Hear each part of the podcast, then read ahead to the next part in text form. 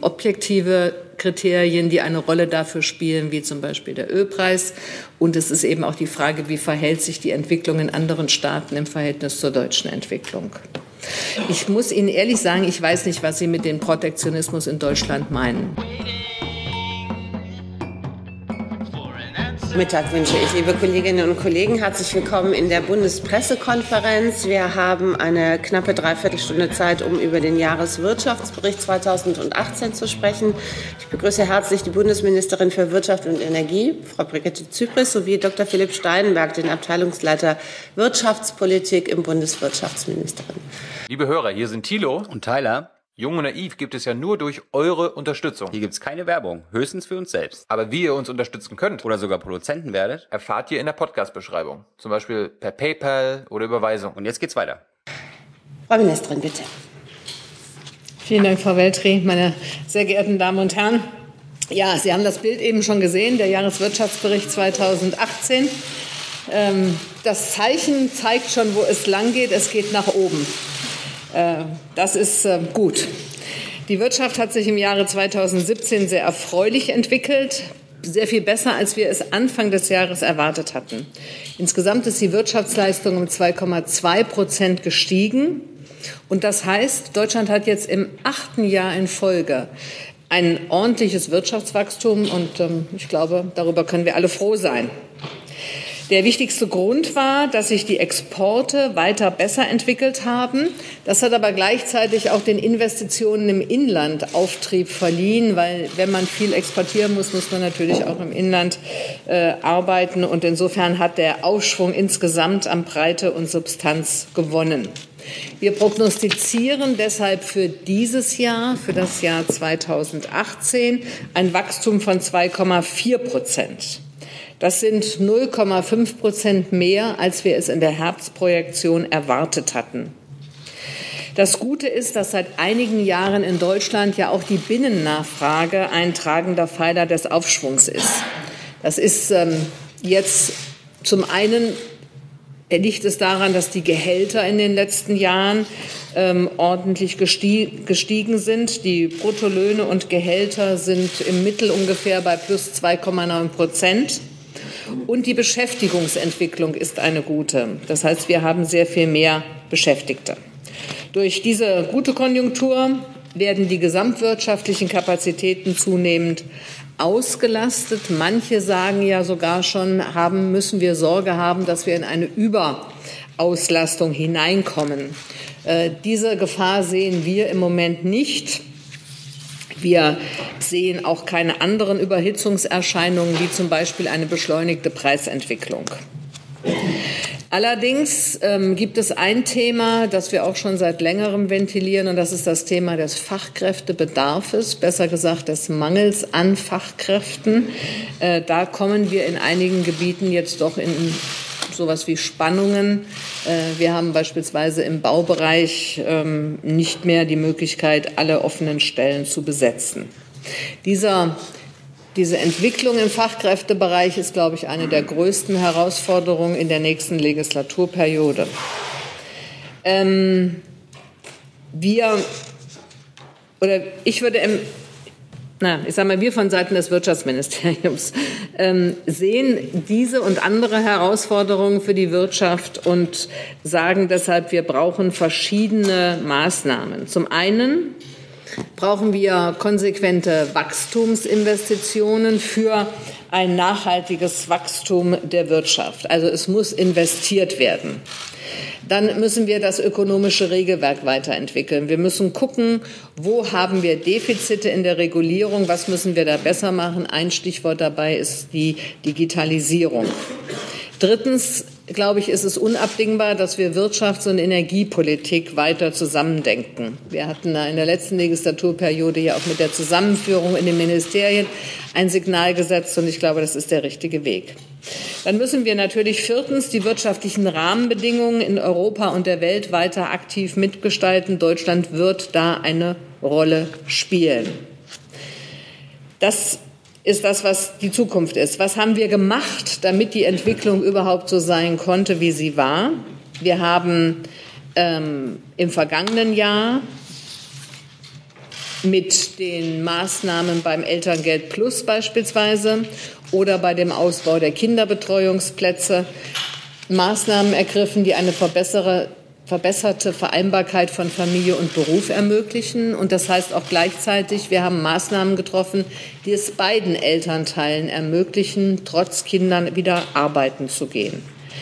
Wir haben mit der Flexirente einen fließenden Übergang zwischen Erwerbsleben und Ruhestand geschaffen und wir haben die soziale Teilhabe gestärkt durch die Angleichung der Berechnungsgrundlagen für die Rente in Ost und West. Und das durch das Betriebsrentenstärkungsgesetz haben wir auch noch mal da einen deutlichen Punkt gesetzt.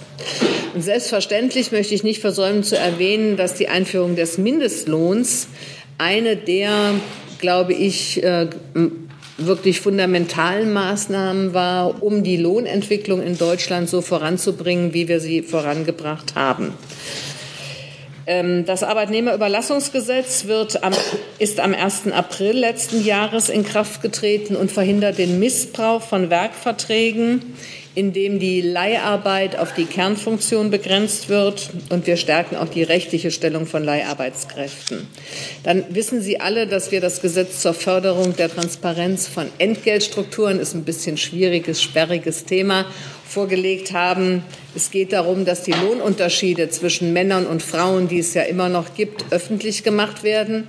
Unter dem Motto Schamlosigkeiten scheuen das Licht hoffen wir, dass wir stärker gleichen Lohn für gleiche Arbeit zwischen Männern und Frauen durchsetzen können. Wir haben, meine Damen und Herren, den Kommunen ein erhebliches Maß an Geld gegeben, um Defizite im Bildungsbereich aufzuhören, aufzuholen. Wir haben den Kommunalinvestitionsförderfonds um 3,5 Milliarden auf jetzt 7 Milliarden erhöht und wir haben damit auch erreicht, mit diesem vielen Geld, das wir an die Kommunen gegeben haben, dass der Investitionsstau bei den Kommunen das erste Mal um 10 Milliarden auch zurückgegangen ist.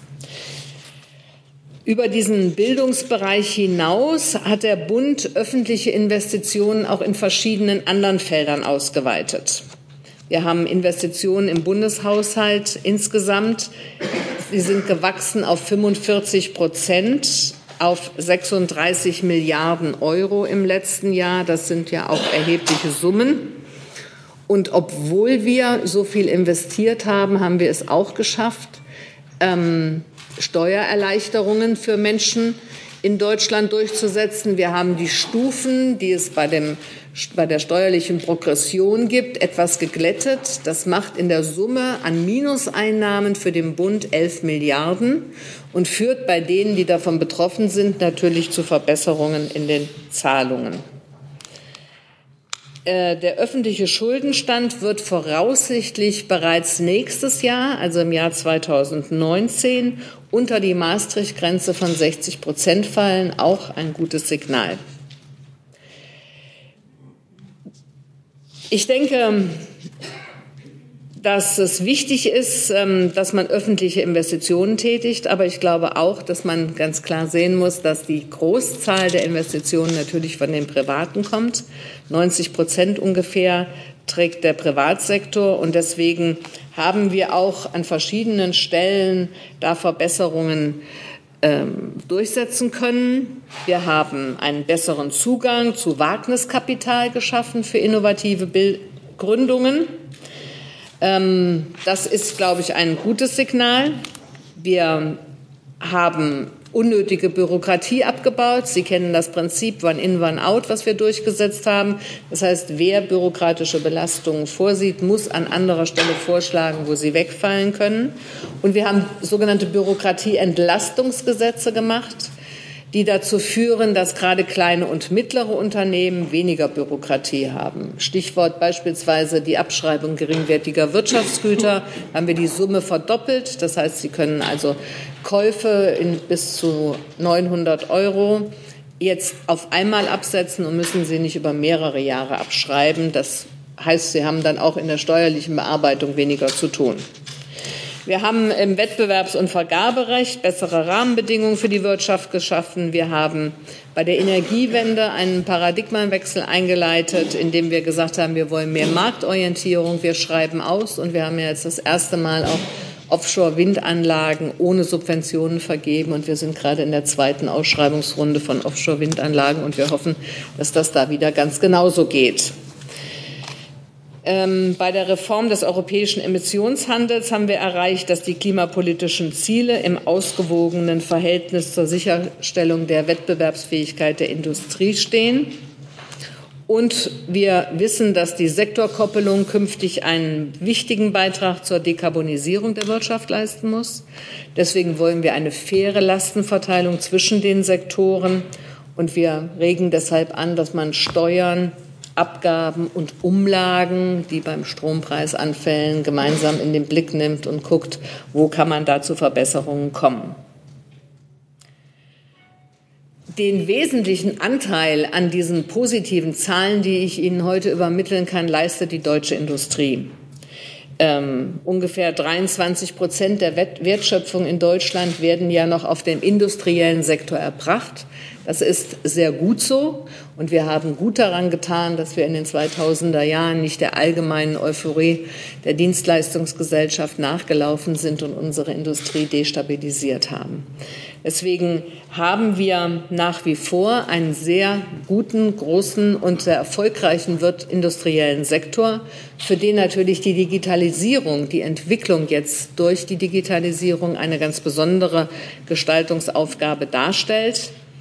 Wir unterstützen und haben unterstützt in der vergangenen Legislaturperiode, aber ich denke, das muss auf alle Fälle weitergehen. Die kleinen und mittleren Unternehmen bei der Frage, was heißt Digitalisierung eigentlich für mich mit meinen 20 Beschäftigten zum Beispiel. Wir haben die Plattformindustrie 4.0 gegründet, wo Betriebe über ganz Deutschland aufgezeichnet sind auf einer interaktiven Website, wo man hingehen kann und kann sich informieren. Wir haben die Kompetenzzentren, die Mittelstand 4.0 Kompetenzzentren, 23 Stück an der Zahl und vier fürs Handwerk über ganz Deutschland verteilt. Ähm, wir haben ein Transfernetzwerk Industrie 4.0 und wir helfen generell bei der Digitalisierung durch unser Programm Mittelstand Digital.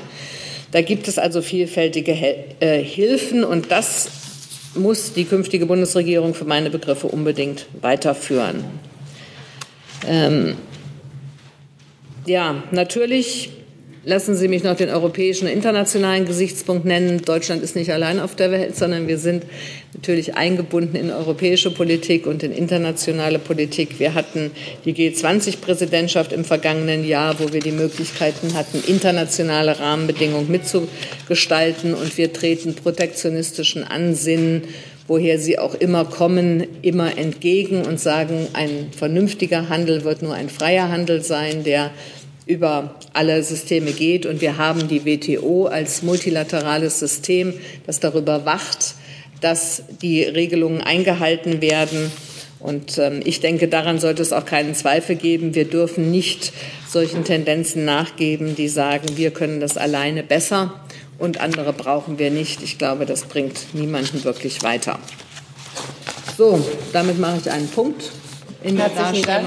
Im Anschluss an diesen Punkt ja, und bevor wir mit Fragen, Fragen starten, möchte ich aus gegebenem Anlass darum bitten, die Hände jetzt auch lautlos zu stellen, auch für Mails und Kurzmitteilungen. Das würde uns sehr helfen, wenn es hier nicht piepst. Wir starten mit Frau von Haaren.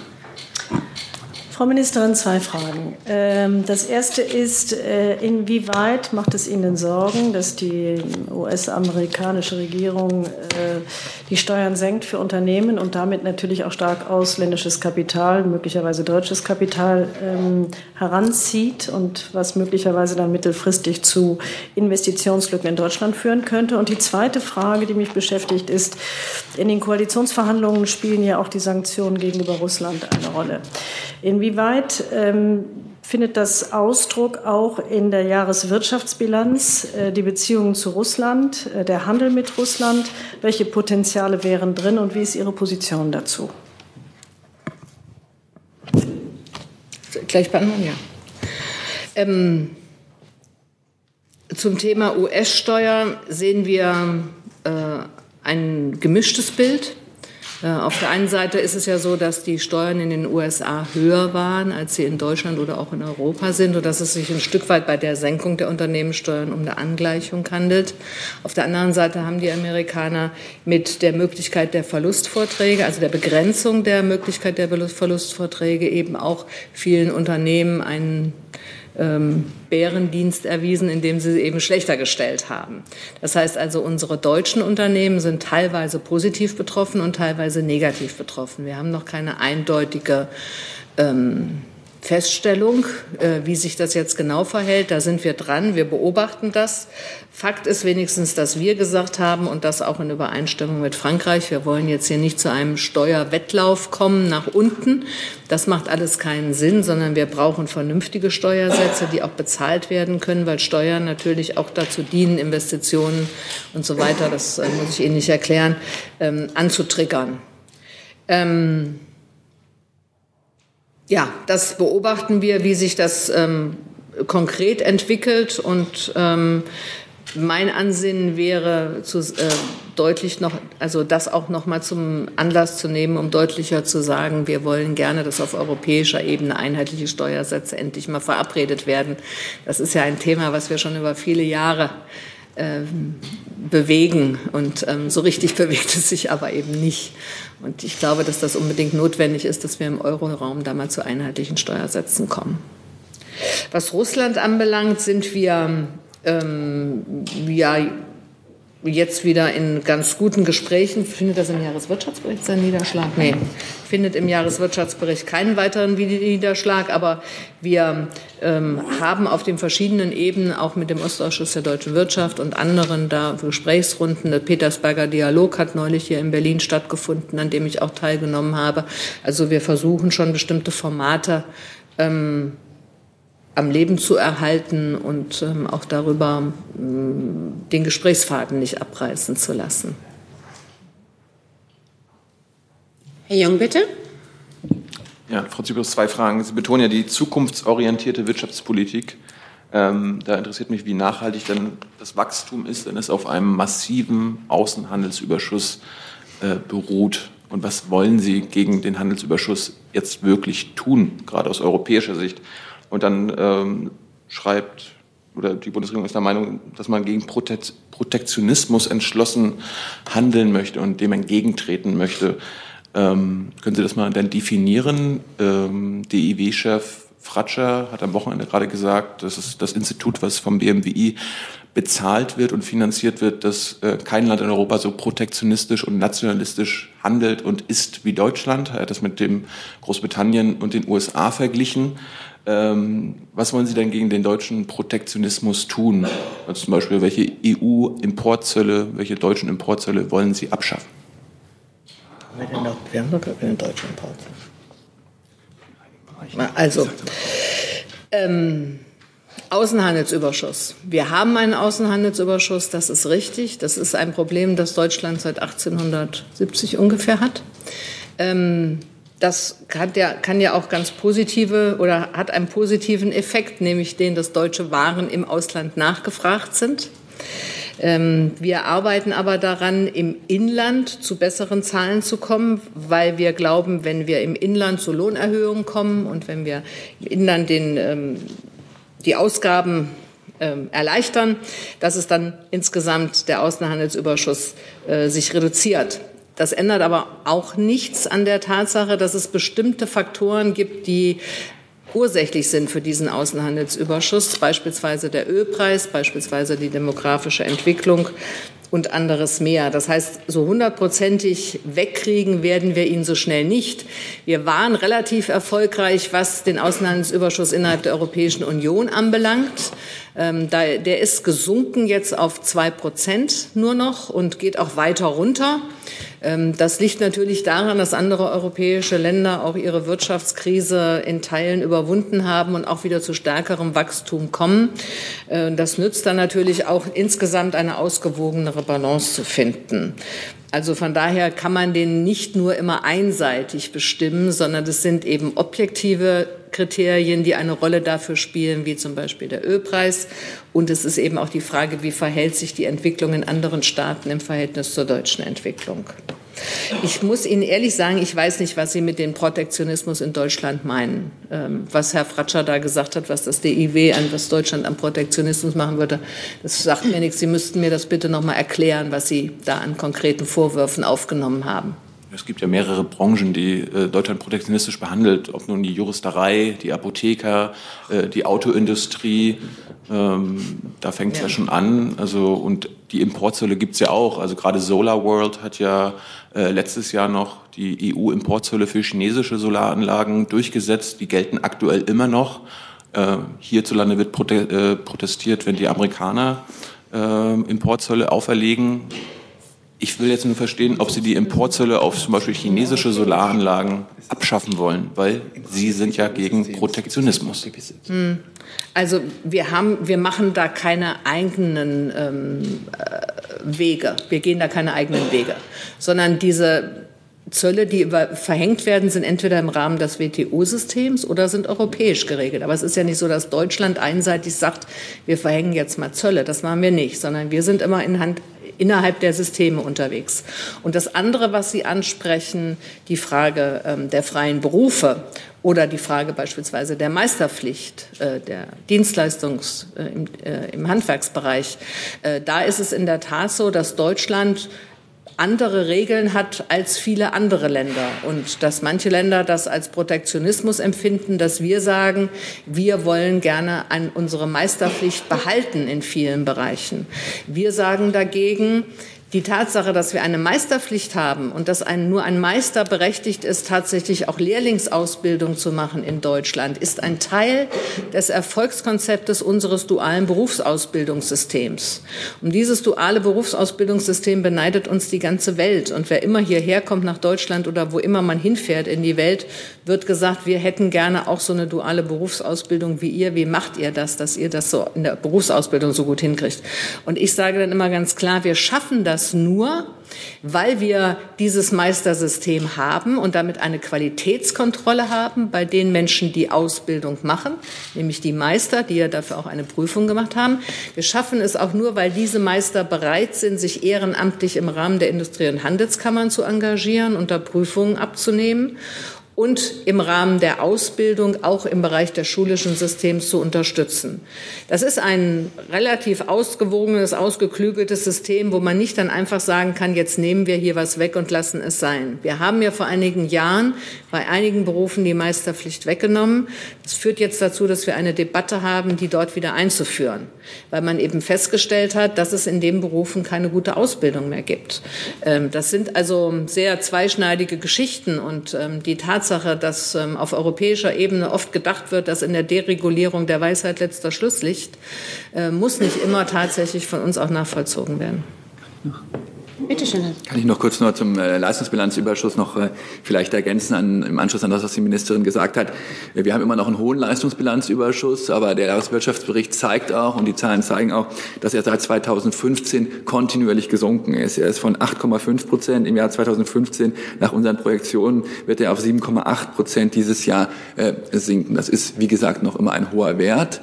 Aber die Politik der Bundesregierung, die eben eine Binnennachfrage stärkt, die Ministerin hat einige Punkte dazu ausgeführt, die die Investitionsdynamik ähm, stärken, führen eben in der Tendenz auch zur Reduzierung des Leistungsbilanzüberschusses. Und wir sehen eine sehr positive Entwicklung, wenn wir auf die Investitionsquote schauen. Dann wird die 2018 auf 22,5 Prozent steigen und damit leicht über dem OECD-Schnitt liegen. Das zeigt eben auch, dass das eine Maßnahme ist, die wir natürlich machen, um die deutsche Wirtschaft zu stärken, um die Infrastruktur auszubauen. Aber natürlich senkt sie auch in der Tendenz den deutschen Leistungsbilanzüberschuss.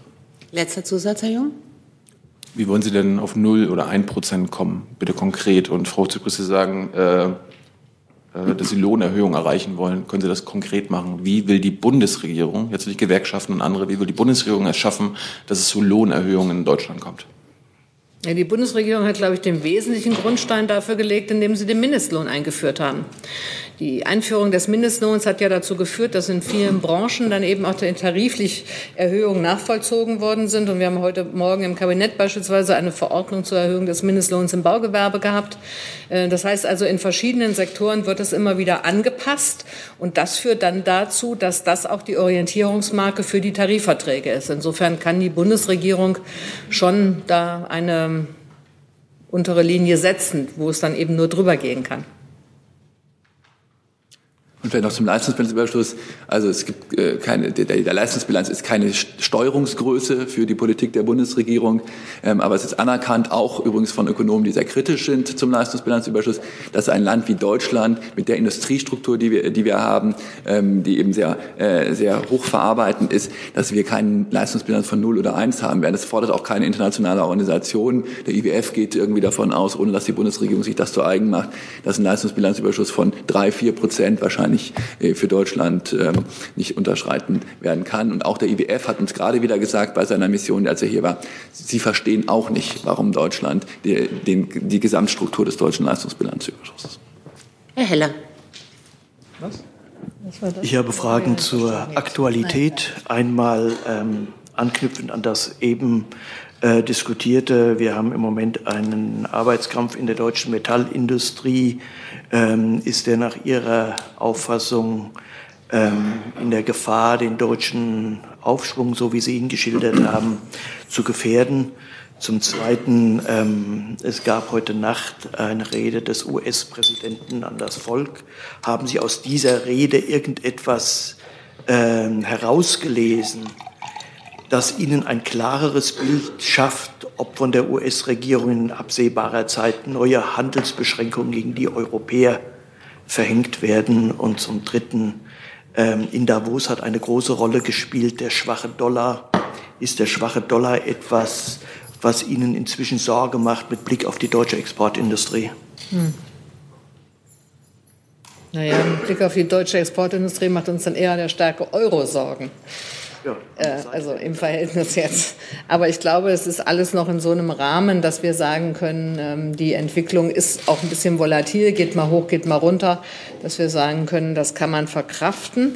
Äh, aus der Rede des US-Präsidenten haben wir nichts identifiziert, was auf neue Handelsbeschränkungen schließen ließe. Ähm, und was den Arbeitskampf der IG Metall anbelangt, ähm, möchte ich mich da irgendwie weiter nicht zu äußern. Das sind gewerkschaftliche und Arbeitgeberverhandlungen. Da sollte sich die Politik besser raushalten. Dann Herr Pichler, bitte. Ja, meine Frage war auch zum Euro. Haben Sie denn den stärkeren Euro schon in Ihrer Prognose unterstellt? Sehen Sie da ja, ähm, ja, wir haben den stärkeren Euro unterstellt in der Prognose. Das ist aufgenommen. Und Herr Steinberg kann das gerne noch ein bisschen genauer sagen. Wie genau? Wir haben, wir haben hier natürlich den Wechselkurs, Wechselkurs äh, zugrunde gelegt für, äh, für 2018 Euro US-Dollar äh, von 1,19 mit 5,4 Prozent eben ähm, äh, Zunahme gegenüber dem, dem Vorjahr. Das äh, dürfte das, das abbilden. Im Übrigen weiß ich auch darauf hin, dass wir natürlich auch gegenläufige Tendenzen haben. Wir haben auch sehr viele Aufwärtsrisiken hier in der Prognose. Zum Beispiel ist eine Politik der einer möglichen neuen Bundesregierung, die ja sehr stark auch investieren will, wenn man dem Sondierungspapier äh, ähm, und äh, auch den, die Konsumausgaben des Staates erhöhen wird, sodass das auch gegenläufige Tendenzen sind, die das ähm, äh, Wachstum hier in Deutschland weiter ähm, ankurbeln werden. Herr Scholke?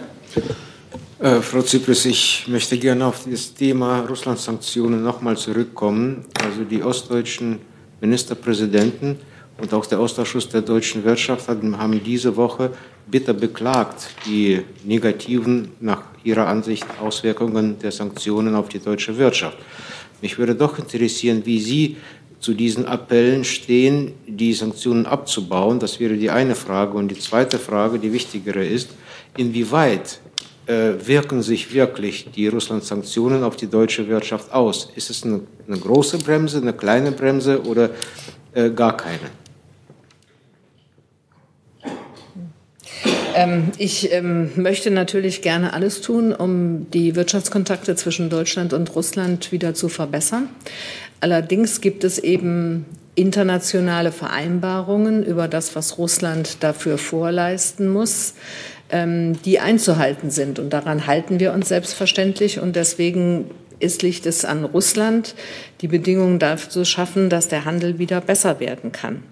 Ähm, ich weiß, dass gerade die ostdeutschen Ministerpräsidenten ähm, unterwegs sind da auch. Und ich habe ja vorhin auch schon gesagt, ich habe auch selber an den Petersberger Gesprächen teilgenommen, weil ich es für wichtig halte, dass man auch in schwierigen Zeiten den Gesprächsfaden nicht abreißen lässt. Aber nochmal, bevor Russland nicht da eindeutige Signale im Sinne der internationalen Vereinbarungen setzt, ähm, ist es für uns schwierig, von irgendeiner Aufhebung von Sanktionen zu reden. Das werden wir nicht tun. Und noch was? Frage, ähm, Sanktionen auf, auf die Wirtschaftsentwicklung in Russland. Bremse oder nicht? Äh, ist das eine Bremse für Deutschland? Ja, äh, Nein, das würde ich nicht so sehen.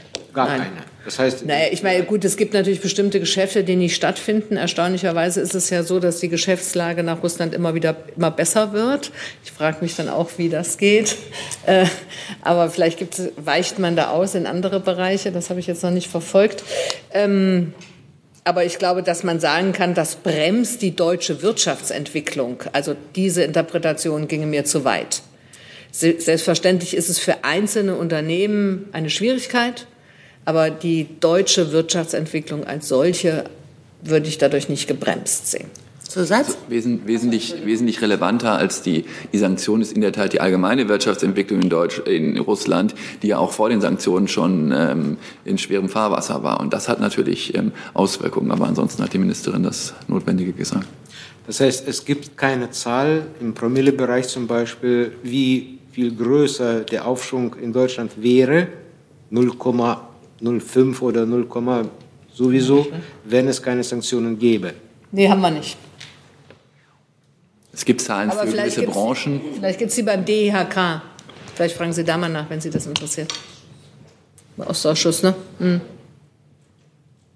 Herr Steinbeck, ne? Ja, es gibt die Zahlen für gewisse Branchen, aber wir haben das jetzt nicht gesamtwirtschaftlich hochgerechnet. Herr Kollege, bitte. Ja, Hönig von der Deutschen Presseagentur. Äh, Frau Zypris, nochmal eine Frage zu Herrn Trump mit seiner US-Steuerreform. Die Spitzenverbände der Wirtschaft fordern ja seit längerem als Reaktion auch die Steuern in die Unternehmenssteuern in Deutschland zu senken. Wie sehen Sie das auch von dem Hintergrund, dass Sie ja federführend für die SPD äh, die Arbeitsgruppe Wirtschaft verhandeln? Und der zweite Punkt wäre, ähm, Herr Kampeter hat doch nochmal Front gemacht gegen die Abschaffung der sachgrundlosen Befristung. Das sei ein Fake News, wenn man behaupten würde, die würden zunehmen. Ähm, wie sehen Sie das Thema befristete Jobs aus Sicht der Wirtschaft notwendig, um flexibel zu bleiben am Arbeitsmarkt? Also was die Unternehmenssteuerreform anbelangt, ähm, erstens würden, verhandeln wir die nicht in Wirtschaft, sondern ich glaube, das würde dann zum Finanzen gehören. Ähm, und ähm, ich habe ja vorhin schon mal gesagt, dass ich der Auffassung bin, wir sollten jetzt hier nicht in einen Wettlauf um möglichst niedrige Unternehmenssteuern eintreten. Und ich habe ja auch dazu gesagt, dass es keineswegs ein einheitliches Bild ist in den USA, sondern es gibt ja andere Bereiche, die Herr Trump verkündet hat, die die Unternehmen sehr deutlich belasten. Sprechen Sie mal mit der Deutschen Bank, die werden Ihnen da was zu erzählen. Insofern ähm, würde ich sagen, wir sollten uns da nicht auf so ein Fahr in so ein Fahrwasser begeben, sondern unsere Unternehmenssteuern liegen in einem ordentlichen mittleren Bereich und ich glaube, meine persönliche Auffassung ist, dass sie da auch bleiben sollten. Was die Frage der befristeten Jobs anbelangt, kann ich verstehen, wenn die Wirtschaft sagt, wir brauchen so ein Instrumentarium. Ähm, weshalb wir überhaupt darüber diskutieren auf politischer Ebene, ist ja, dass man den Eindruck hatte, es wird ähm, über die Gebühr genutzt. Es wird nicht nur da genutzt, wo es wirklich erforderlich ist, sondern es wird über die Gebühr benutzt und es ist im Grunde sowas wie inzwischen sowas wie eine verlängerte Probezeit. Und ähm, das ist ein Problem, was wir haben. Und deswegen glaube ich, dass es richtig ist, dass man darüber diskutiert, wie man das verändern kann. Das findet in der Arbeitsgruppe, die sich um Arbeits- und Soziales kümmert, statt. Und deswegen will ich das jetzt hier auch nicht weiter kommentieren. Herr Jung nochmal. Hey Leute, Jung und Naiv gibt es ja nur durch eure Unterstützung. Ihr könnt uns per PayPal unterstützen oder per Banküberweisung, wie ihr wollt. Ab 20 Euro werdet ihr Produzenten im Abspann einer jeden Folge und einer jeden Regierungspressekonferenz. Danke vorab. Also es gibt es äh, Überlegungen im BMWI, ähm, das Wirtschaftswachstum nachhaltiger zu berechnen. Aktuell sind ja zum Beispiel Waffenexporte noch was Positives für die Wirtschaft. Hm.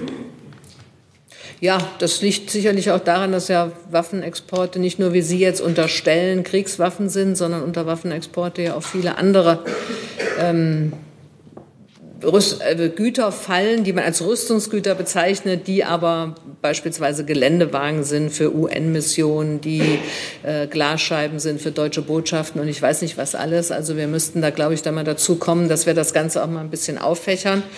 Und ähm, dass wir das als Exporte nach wie vor mitrechnen, äh, entspricht ja den Tatsachen. Also egal, wozu die Exporte genutzt werden. Sie sind ja auch für die Rüstungsexporte zuständig. Ähm, in den letzten Wochen waren immer die ähm, Rüstungsexporte für die Beteiligten am Jemenkrieg äh, hier ein Thema. Können Sie uns als Wirtschaftsministerin sagen, an wen wir jetzt keine Rüstung mehr liefern? Also wer sind diese Beteiligten? Die Bundesregierung spricht ja von allen Beteiligten. Darunter würde ja auch die USA fallen. Ähm, können Sie uns mal die Beteiligten nennen? Ich kann Ihnen nur sagen, dass die, Bundesregierung, dass die geschäftsführende Bundesregierung im Moment an überhaupt niemanden äh, in dem Bereich äh, Güter liefert und dass alles on hold gestellt wird, bis sich die äh, Koalitionsparteien, die versuchen, einen Koalitionsvertrag zu schmieden, darüber verständigt haben frage mich und Sie, ob ich eine Wortmeldung übersehen habe. Das ist offensichtlich nicht der Fall. Dann sage ich herzlichen Dank. Wir sehen uns um 13 Uhr wieder zur Regierungspressekonferenz.